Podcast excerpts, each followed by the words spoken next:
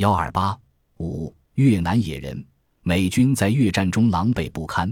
这时，他们又在丛林中遇见了野人。阿登·赫塞尔是美军陆战队上尉。一九七零年六月，他被越共游击队捕获，押往北越。途中，游击队沿路逼供。阿登上尉怕自己经不住苏联指挥官的手段，招出美军在海防的军事布置，趁守卫人员松懈之时，逃出押解队伍，往黄高森林跑去。黄高森林位于西贡之北，与中国广西龙州相邻，处于左江下游。这里森林茂密，白天气候炎热，夜间又寒冷潮湿。阿登上尉身带创伤，衣衫破烂，拖着皮靴，在森林里走了两天两夜，明白自己迷失了方向。但他面对游击队的追捕，别无选择，只能如此走下去。至于能不能生存下来，阿登上尉还没想过。一切只有听天由命。这一天，阿登上尉来到一条小溪边，捧着水喝了，又用水洗了洗面孔。当他站起身来，发现周围有一群既像人又像兽的家伙。他们披头散发，额骨外凸，鼻子扁平，两只鼻孔奇大，耳朵向前长着。他们身上都长着半英寸左右的长毛，黑黝黝的。其中两个怪物显然是雌性，它们长有乳房。所有的人都不穿衣服，也悄然一声不发，注视着阿登。阿登上尉在讲述时说了当时的心情：见到这么多野人出现，老实说，我第一个念头就是快跑，但我害坏了，一双腿像灌了铅，不能挪动一步。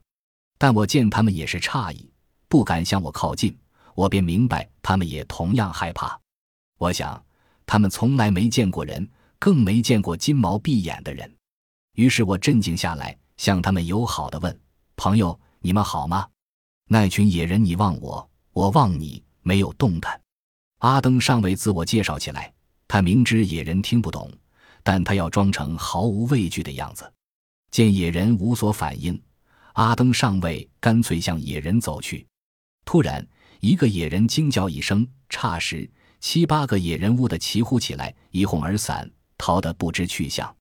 天色渐暗，阿登上尉不敢继续往前行，便用十块干柴引出火种，燃起一堆火，爬上榕树而睡。半夜，一条蟒蛇把阿登惊醒了，它从阿登身体上划过，吓得阿登心乱跳，久久不能入睡。第二天，阿登发现自己已落在野人手中，他被一群野人抛起来，又接住，然后又往上抛。阿登吓得连叫饶命。那些野人吵吵嚷嚷，显得十分开心。阿登心想，自己不神秘了，落在这群浑噩的家伙手中，只有死路一条。他们会在玩耍够了之后吃掉自己。他们露出古怪的笑容。突然，一群野人抛累了，将阿登上尉的衣裤包进，取下靴子，然后摁住他的四肢。阿登明知道言语不通，但还是大声哀求：“别吃掉他。”看到另外几个野人抱来几个数十斤重的大石头，阿登心想：完了，他们要砸死我，或许是敲开我的脑袋，喝我的脑浆。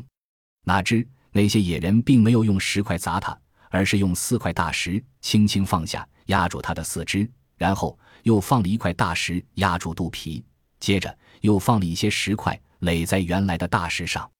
阿登感到身负压力越来越重，几乎不能喘息。每只手和脚上至少有两三百斤的石块，那群野人嬉皮笑脸地朝阿登露在外面的头脑吐着唾沫，又喜笑颜开地离开了。阿登尚未见他们离去，而自己不能动弹，别说是猛兽蟒蛇，就是森林中的小蚊小虫，都足以让自己成为一堆白骨。他破口大骂起来，希望野人干脆把自己杀死或吃掉。可是野人再也没有出来，阿登无比绝望。骂声仍然不断。